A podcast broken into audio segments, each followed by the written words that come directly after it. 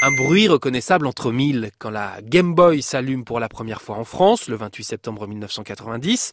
Elle est vendue avec Tetris. Il s'en vend 1 400 000 pour sa première année en France, un record à l'époque.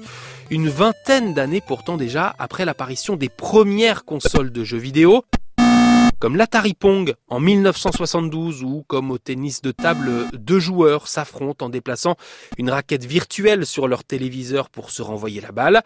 Dix ans plus tard, à quelques mois de Noël 81, sort l'Atari 2600, console la plus populaire de l'époque. De bons souvenirs pour Ahmed. Petite anecdote, j'ai lancé mon Atari de, la fenêtre jusqu'au sol pour que ça se casse, pour que je puisse comprendre comment ça marche.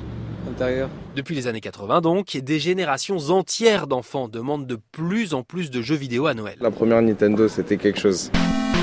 C'était un Noël où, que, je m'en suis rappelé. Quand j'avais 5 euh, ans, je piquais tout le temps la DS de mon frère et ma mère, par surprise, pour Noël, elle m'avait offert euh, cette DS et à ce moment-là, c'était comme quelque chose de magique. Pour moi, c'est le plus beau cadeau, je crois, que j'ai eu de ma vie. Vous jouiez à quel jeu? Euh, Bah, beaucoup plus Pokémon. Là, j'ai pris la Switch parce qu'il euh, fait un temps où euh, mon frère il était très euh, Nintendo Mario Kart. Mario Kart Donc avec le temps, franchement, mon fils aussi il, adore ça, il a 9 ans. Et vous jouez avec votre fils? Avec mon fils, ouais. Et vous battez encore là? Non, non, là il me bat, franchement. En 50 ans dans le monde, il s'est vendu près de 2 milliards de consoles. Le classement est toujours dominé par la PlayStation 2 et les consoles des années 2000, mais la Nintendo Switch sortie en 2017 n'en finit plus de grappiller des places dans le top 10, forcément aidée par une hausse de la consommation des jeux vidéo lors des derniers confinements.